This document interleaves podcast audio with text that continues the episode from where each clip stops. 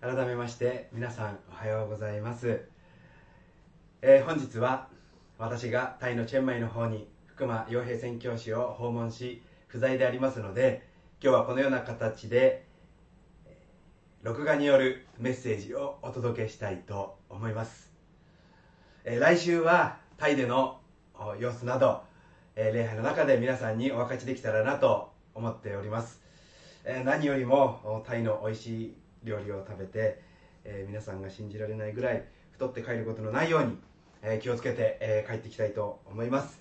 さあ今日のメッセージは「しかし私にとっては」というタイトルで詩編73編をご一緒に読んでまいりたいと思います。この73編はまず最初に「アサフの賛歌」と書かれている。ここから始まるんです。そしてこのアサフという人物が今日のこの詩篇の中で重要な人物になるわけです。さあこのアサフとはでは誰なのかそれが今私たちが読んでいるサムエル記のあのダビデと重要な関わりを持つ人になります。アサフとはあのダビデに賛美をリードする指導者として任命され活躍した人物です。そんなアサフが歌った詩篇がこの73編と言われていますがまずアサフはこのようにこの詩篇を始めるんです。誠に神は慈しみ深い。イスラエルに心の清らかな人たちに。誠にという言葉から始まるわけなんですね。この「誠に」とはやはりそうだった。という意味があるそうなんです。やはりそうだった。実は一節でアサフという人物は神は心の清い人たち正しい人たちに対して慈しみ深いお方である。やっぱりそうだった。と結論を持ってこの詩篇をスタートしているんです。しかしこの詩篇実に面白いところがこのアサフがやはりそうだったと結論に至っている。この旅路がしっかりと書かれていることなんです。ということで今日はこのアサフが通った通らされた旅路というものをご一緒にこの詩篇を通して見ていきたいと思います。旅路その1はアサフのつまずきから始まるんです。2節を見てください。けれどもこの私は足がつまずきそうで私の足は滑りかけた。アサフは足がつまずき滑りかけたと言っているんです。それはどういうことか。ちょっと先14節を見てみますと私は休みなく打たれ朝ごとに懲らしめを受けたってアサフは自分のことを書いているんですね。これはどういうことか。もしかしたらアサフという人物は病の試み。試練に合っていたのではないかと言われています。何をやっても思い通りにいかない。つまずきを感じるような滑ってしまいそうな厳しい状態に置かれていたのがこのアサフという賛美リーダーでした。そしてそのような大変な状況の中に置かれ続けますと置かれ続続きますとだんだん見え方見方の視点が変わってくるんです。それが3節です。それは私が悪しき者が栄えるのを見て誇り高ぶる者を妬んだからだ。実に彼らの死には苦痛がなく彼らの体は超えている。人が苦労する時に彼らはそうではなく他の人のように打たれることもない。自分が試みに遭っている中大変な状況の中周りを見ると実に悪者が栄えている状況を目にするわけなんです。そしてその時にアサフの心に彼らに対する妬みが生じるんです。ここに信仰者の苦悩というものが浮かび上がってくるのではないでしょうか。アサフは神様を愛していました。真剣に礼拝を捧げていました。神様のために礼拝のために教会のためにイスラエルのために仕えた人物です。彼らに御言葉に従い神の御心にかなう歩みをしてきたことでしょう。しかしそんな信仰者にとっての誘惑は周りを見るとき神の前に正しくもなく適当にしかも悪事を働かせて神など全く無視をしているようなそんな人の方が自分よりもはるかに恵まれた楽しそうな生活をしている姿を見てしまう時なんです。私たちにもそのような経験の一つや二つはないでしょうか。神を信じ神の御心に沿っていきたいと努力をします。しかしそんな努力がバカに感じるかのようなバカらしく思えるぐらいに神など全く意識もせず自分の好きなように何の罪など意識もせずに生きている人たちの方が自分の置かれている境遇などよりもよっぽど恵まれており成功しており元気はつらつに生きているそんな人たちを自分自身と比べてしまいなんでこんなに不公平なのかと妬み妬んでしまうということです。11節を見てください。そして彼らは言う。どうして神が知るだろうか。意図高き方に知識があるだろうか。そんな人たちは神などいなくてもこんなにうまくいっているではないか。神の存在など全く意識などしていないわけなんです。しかしそれに対してアサフです。13節を見てください。ただ虚しく私は自分の心を清め手を洗って自分を汚れなしとした。信仰者であるアサフは心を清めて手も洗い清く務めます。すなわち悪人のような暴虐悪意虐げなど悪に手を染めることはせず正しく私は歩んできたにもかかわらずそんなことが虚しく感じられるような理不尽を彼は経験するわけなんです。いくら神を信じたとしても結局神など無視し好き放題やっている者たちの方が全く良い思いをして清く神の前に正しく歩もうと思っている者が報われていない。それでは何の信仰なのか？正義の神はどこにおられるのか？心に虚しさが湧き上がってくるわけなんです。しかもそれはまだ神様を知り信じ始めた信仰の初心者が経験したことではないということなんです。アサフそれは指導者の立場であり賛美をリードする立場でありさまざまな経験と訓練を積んできた信仰者です。品位においても信仰においても王ダビデに認められるような経験なアサフにあってすらこんな思いがふと心の中に湧き上がるということがあるわけなんです。しかしそんなアサフに大きな局面をが迎え局面を迎えます。それが旅路その2です。アサフの心に変化が始まるんです。それはどういうことか。17節を見てください。ついに私は神の聖女に入って彼らの最後を悟った。彼の心に変化が起こる。そのきっかけとは皆さんもお気づきになったと思います。アサフは神の聖女に入るわけなんです。聖女とはまさに神を礼拝する神殿のことであり賛美をする場所であり礼拝を捧げる場所であります。そんなアサフの視点が悪者にではなくもう一度神様に向けられる時に彼の視点が再び変えられ始めるわけなんです。これが神様の恵みではないでしょうか。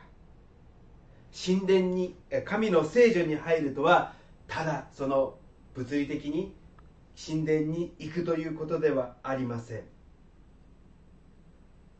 その中にただいるだけが重要なのではありません。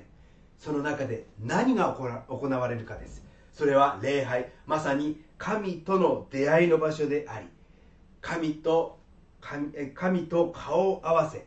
そしてその深い交わり神様との語らい時間を共有する時です。まさに今私たちが礼拝の中で行っていることなんです。そしてそんな神を私たちが意識し神に私たちの心を向けそして神と語らう。そんな私たちの心を導くのが賛美であり祈りでありそしてまさに神の御言葉礼拝なんです。そしてアサフの旅路その3変えられてゆくアサフの視点です。聖女の中で心の変化が起こったアサフでしたが彼の味方がそこから変えられていくわけなんです。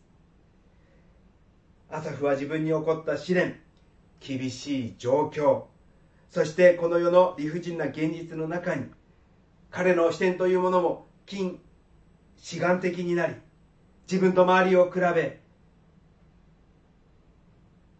嫉妬し愚痴をこぼし何のための信仰なのかと虚しささえも感じていました。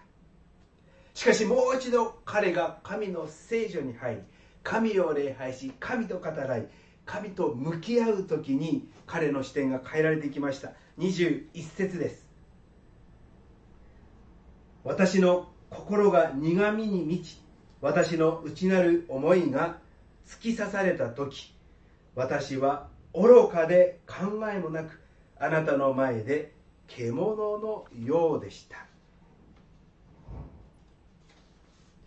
アサフ自身が告白しているように苦しみ心が突き刺されるような試練を経験した時彼の心はわきまえもなく神の前に分別もなく獣のような状態だったというのです。確かに人が神の存在を除外し精霊の導き導きを無視するならば人間は本能的に生きている動物と大きな変わりはなくこの世の現実の中で自分が正しいと思う生き方をするしかありません。それは自分を超越する神の存在というものを認めないからです。事実それは獣と大きな違いはないのかもしれません。しかしアザフは聖女に入り神を賛美し神を思い神と向き合った時にもう一度全てを作られる創造主なる主神の存在その神が私に命を与え私の人生を導き影響を与えておられるということに気づかされるわけなんです。ですからしかしと23節に続きます。23節。しかし私は絶えずあなたと共にいました。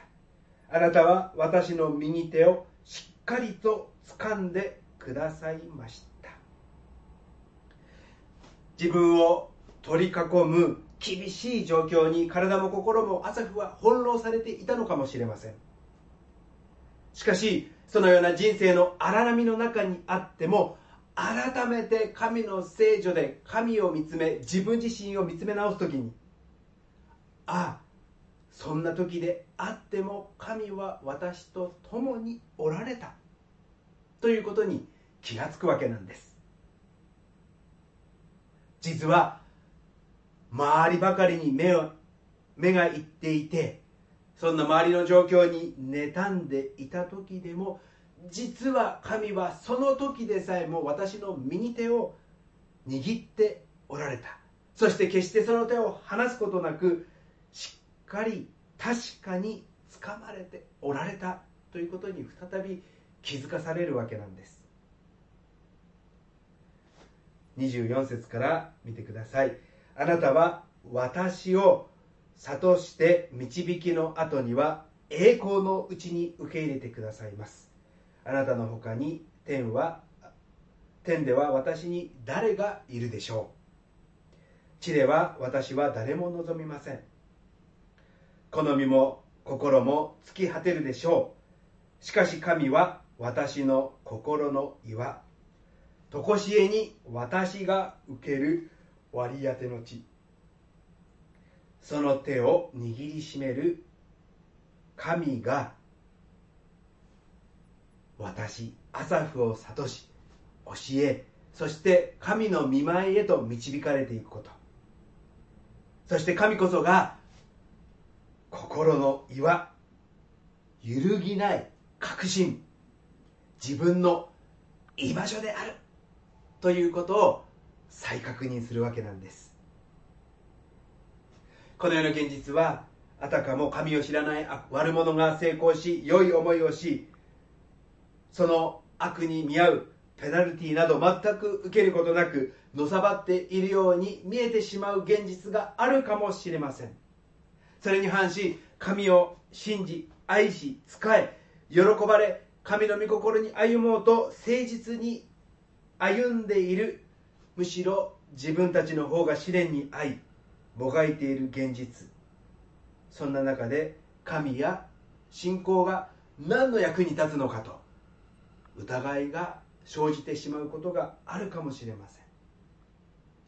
しかしこのアサフの神を求め神を知り神に答えを見いだしていくこの旅路過程においてもう一度私たちが確し確認しなければならないことはキリスト教の信仰イエス・キリストを信じる私たちの信仰は良いことをするから良いことが私たちに起こり悪いことを私たちがするからその結果私たちに悪いことが及ぶという因果応報のような信仰ではないということです。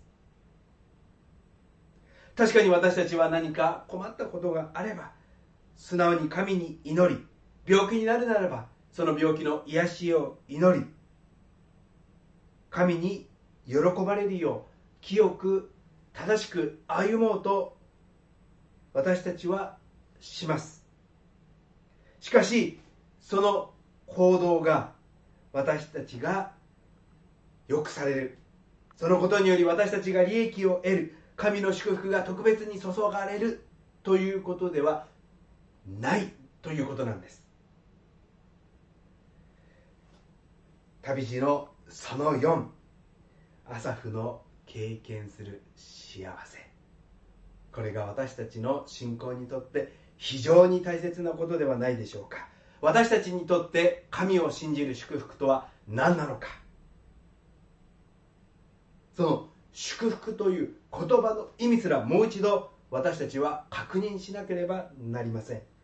28節最後28節をお読みしましょ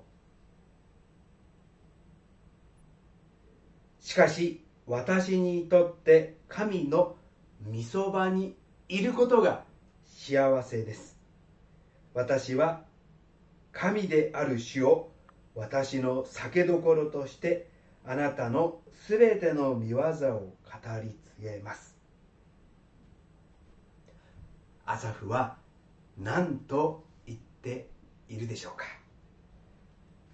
神の近くにいることが幸せなのです。神の近くにいることが幸せなのです。これが信仰者の祝福なのではないでしょうか？私たちにとって私たちが考える良いことが起こる。これが祝福ではなく祝福とは私たちが神を知り神が私たちを知ってくださり神は私たちと共におられる。インマヌエルなる神と共に歩むことができる。神様と私たちとの関係にこそ祝福があるということなんです。ですからたとえ神を信じていたとしても時に私たちは予期もしない試練の中を突如歩まされることがあるかもしれません。日々日夜体を打たれるような病の試練を通らされることがあるかもしれません。まさに死の影の谷と呼ばれるような場所を通されることがあるかもしれません。しかしアサフを任命したダビデ。まさに今私たちがサムエル記で読んでいるダビデも数々の非常に困難な試練を通らされました。そんな中で彼は詩編23編でこのように言っています。私は災いを恐れません。あなたが私と共におられますから。私は災いを恐れません。あなたが私と共におられますからそんな試練から私たちを助けてください。抜け出さ取り出してください。そんな祈りではなくその試練さえ通るために必要な力励まし慰め勇気を与えそして私たちに語りかけそんな私たちを導いてくださる。そんな神が共におられるということ。その神の存在そのものが私たちにとっての祝福でありそんな神を知り神の近くを歩むことができる。これが私たちにとっての幸せなのです。そして最後アサフの旅路のその5です。アサフの宣言につながります。この旅路を通して気づかされたアサフは声高らかに言うわけです。やっぱりそうだった。誠にと宣言するわけなんです。誠に神は慈しみ深い。イスラエルの心の清らかな人たちです。誠に神は慈しみ深い。英語では Surely God is good. Surely God is good. 確かに神は良いお方だった。良いお方です。と訳されています。旅路を通されたアサフでありましたが彼の至った結論彼の宣言はやっぱり確かにそうだった。それは彼の信じてる神私たちの主なる神は God, God is good 神は良いお方素晴らしいお方ということなんです。私たちもさまざまな信仰の旅路を通らされることがあるかと思います。しかし私たちの目を神から離さず絶えず礼拝を捧げていく中で私たちも信仰を持ってやっぱりそうだったと神の素晴らしさを宣言していくことができる。そんな歩みに導かれますようにお祈りしたいと思います。しばらくご一緒にお祈りを捧げる時間を持ちましょう。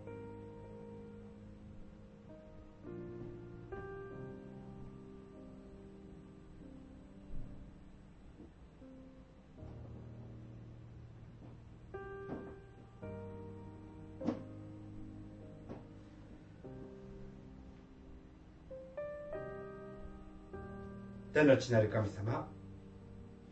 今朝も MBC の皆様とご一緒に御言葉を分かち合うことのできるこの恵みを心から感謝いたします。私たちも宣言します。誠に神は慈しみ深い。神様はやっぱり確かに良いお方だ。そんな宣言へと私たちの信仰も導かれますように。時に私たちも朝日の通った旅路通らされる時がありますけれどもそれを通してどうぞ私たちの目があなたからそれない。あなたを見続けそしてその中であなたの素晴らしさを経験していくことができますように。どうぞ助けてください。今週の歩みの中におきましてもあなたが私たちのそばに立ちそして私たちの手を導き寄り添ってくださるお方であるということがここにいる一人一人の歩みの中で経験していくことができますように助けてください。